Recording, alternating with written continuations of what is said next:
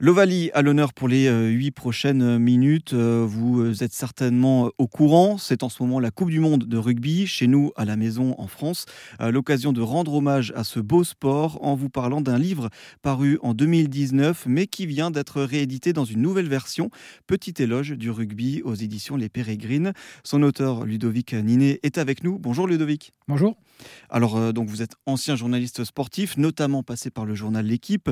vous êtes le fondateur et rédacteur en chef du blog Rugby Connection. Vous êtes rugbyman vous-même euh, au niveau amateur. Vous avez fait 20 ans de rugby euh, au poste de troisième ligne L. Vous vous consacrez aujourd'hui à l'écriture euh, avec une récente publication, je la cite, l'affaire Session Chantal, récit d'un féminicide, paru aux presses de la Cité. mais si on se voit aujourd'hui, je l'ai dit, c'est pour parler rugby, profiter de cette belle actualité sportive et Coupe du Monde donc. Et dans ce livre, Petit éloge du rugby, il y a plein d'aspects auxquels vous vous rendez un peu hommage au travers de nombreuses anecdotes euh, que vous avez vécues vous-même ou que vous avez même euh, suivies en tant que journaliste. Et il y a un point euh, qui est abordé dès le début. Vous décrivez, vous explorez, en tout cas vous exprimez tout cet univers qui se cache derrière ce que vous appelez, je cite, la prééminence de la dimension physique. Parce que derrière voilà, ces grosses carrures mmh. qui peuvent être la principale image que l'on a du rugby, il y a tout un univers. Alors, euh, c'est effectivement une image, c'est presque un mythe, je dirais. Et euh, moi, c'est une image aussi euh, que j'essaie de, de, déconstruire parce que, bon, cette dimension physique, elle n'est pas l'apanage des gros gabarits. En fait, cet engagement, il peut se retrouver dans une course tel un sprint, un sprinter qu'on va voir sprinter aux Jeux Olympiques et pas forcément une grosse masse, mais il va donner tout. Et dans le rugby, il y a la dimension de l'évitement. Euh, mais c'est vrai que euh, le rugby, il est obsédé par les gabarits. Ça, on ne peut pas le nier. Et encore aujourd'hui, hein, au niveau professionnel, je veux dire, euh, au niveau amateur, tout le temps, un entraîneur, il va avant tout considérer un joueur parce qu'il fait 1m90 et 115 kg. Et si son concurrent fait 1m85 et 95 kg, bah, on va forcément avoir l'œil a priori sur le plus grand et le plus lourd. Et puis après, il faudra que le plus petit démontre quand même qu'il est au moins aussi valable que l'autre, peut-être par une dépense d'énergie différente. Moi, c'est quelque chose que j'ai connu parce que j'avais un gabarit très modeste et il fallait donc que je m'exprime d'une autre manière et ça m'a pas empêché de jouer. Mhm. Voilà, donc euh, c'est là aussi que là-dedans aussi que réside la force du rugby, c'est qu'a priori, elle peut donner sa place à tous les gabarits. Vous l'avez dit, dans une équipe, donc dans un 15, parce qu'il y a 15 joueurs sur le terrain, chaque joueur a finalement, on pourrait croire que tous sont les mêmes. Et euh, en fait, selon vous, le rugby permet aux 15 joueurs présents sur le terrain d'exprimer à leur façon leur euh, rapport au corps et aussi leur euh, propre talent. C'est 15 joueurs totalement différents. Ouais, alors pas tout à fait 15 puisqu'il y a plusieurs fois des postes qui sont doublés, mais euh, c'est rare de voir un sport collectif qui va mettre à la fois en action des joueurs qui pourraient se rapprocher de judoka ou de lutteurs, d'autres d'haltérophiles, d'autres de sprinteurs, d'autres de marathoniens, d'autres presque des décathloniens si vous voulez pour certains. Et donc on peut avoir des joueurs qui vont faire 1m85 et 120 kg, qui sont vraiment très forts dans la poussée, par exemple, et puis des joueurs qui vont faire 1m80 et 90 kg ou 85 kg, qui sont hyper rapides. Voilà, ça réunit là aussi les opposés, et effectivement, il va y avoir le talent de la poussée, le, le, talent de la levée pour lever les joueurs qui sautent en touche, le talent du jeu au pied, le talent de la lecture du jeu, enfin, et chacun peut exprimer un talent propre à son poste et aussi quand même tous les talents du rugby. Parce que vu que c'est un jeu après qui est dans ce qu'on appelle le jeu courant va imposer parfois à un joueur qui est pas du tout à son poste mais d'intervenir et eh bien il devra être à peu près capable de faire ce qu'aurait dû faire le joueur à, son poste vous voyez.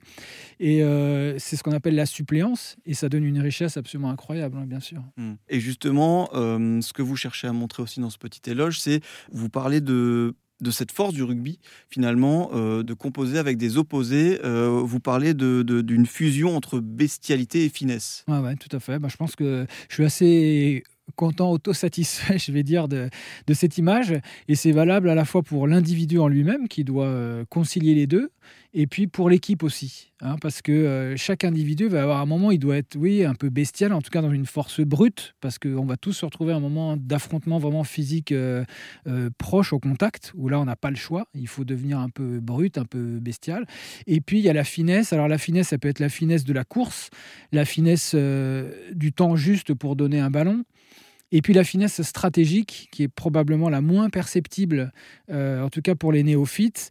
Et le sport, le rugby est un sport éminemment stratégique et qui demande là une vraie finesse d'analyse et de lecture du jeu. Hmm. Voilà le rugby, c'est quand même, voilà, les coéquipiers sont, serrés, que ce soit aussi bien dans, les vestiaires que, sur le terrain. Finalement, on va se, dans les mêlées, on va s'agripper un peu de, partout. Il y a quand même un rapport au corps euh, sur le terrain entre coéquipiers qui, propre au, sport. Bah, qui est propre au rugby et pas qu'avec les coéquipiers d'ailleurs, hein, parce qu'on peut se retrouver euh, dans un regroupement. Par exemple, on a plaqué un joueur, donc bah, déjà au moment où on le plaque, on est collé à ce joueur, et puis ensuite on tombe au sol, on est collé à lui, et puis comme on peut, des fois on tombe, euh, alors on peut être la tête collée à celle de l'autre, enfin la, la, tête sous les fesses de l'autre, je prends exprès des, des, situations extrêmes, et puis après il y a d'autres joueurs qui arrivent pour euh, le gain du ballon, on l'expliquera peut-être plus tard, et et là, bah, d'autres joueurs peuvent vous tomber dessus. Bah, vous voyez, donc on, est vraiment en, promiscuité presque physique avec l'autre. Et alors là, il y a après les piliers et le talonneur qui sont en première ligne de la mêlée, qui eux ont vraiment ce moment de pousser en mêlée où ils sont joue contre joue avec leurs adversaires quand même. Alors que là, il y a un défi euh, à la fois physique et psychologique qui est, qui est extrême.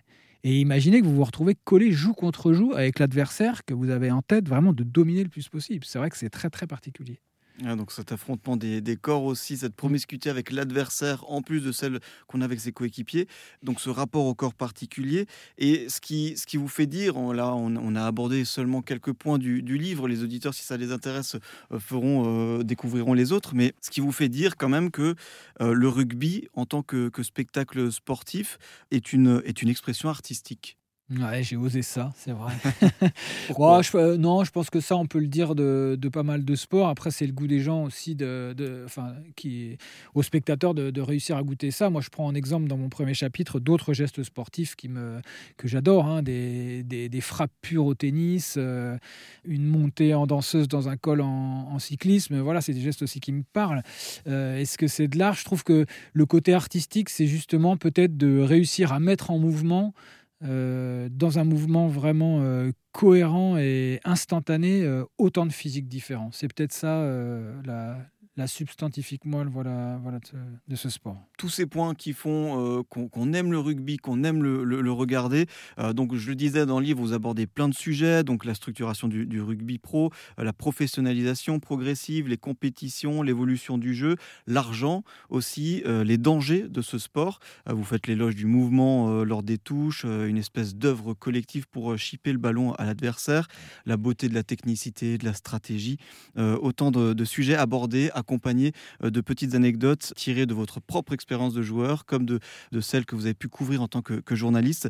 Euh, je rappelle donc ce, ce, bel ouvrage, Le Petit éloge du rugby, c'est aux éditions Les Pérégrines. Merci beaucoup de nous avoir euh, raconté toutes ces, ces belles choses sur le rugby, Ludovic Ninet. Merci à vous.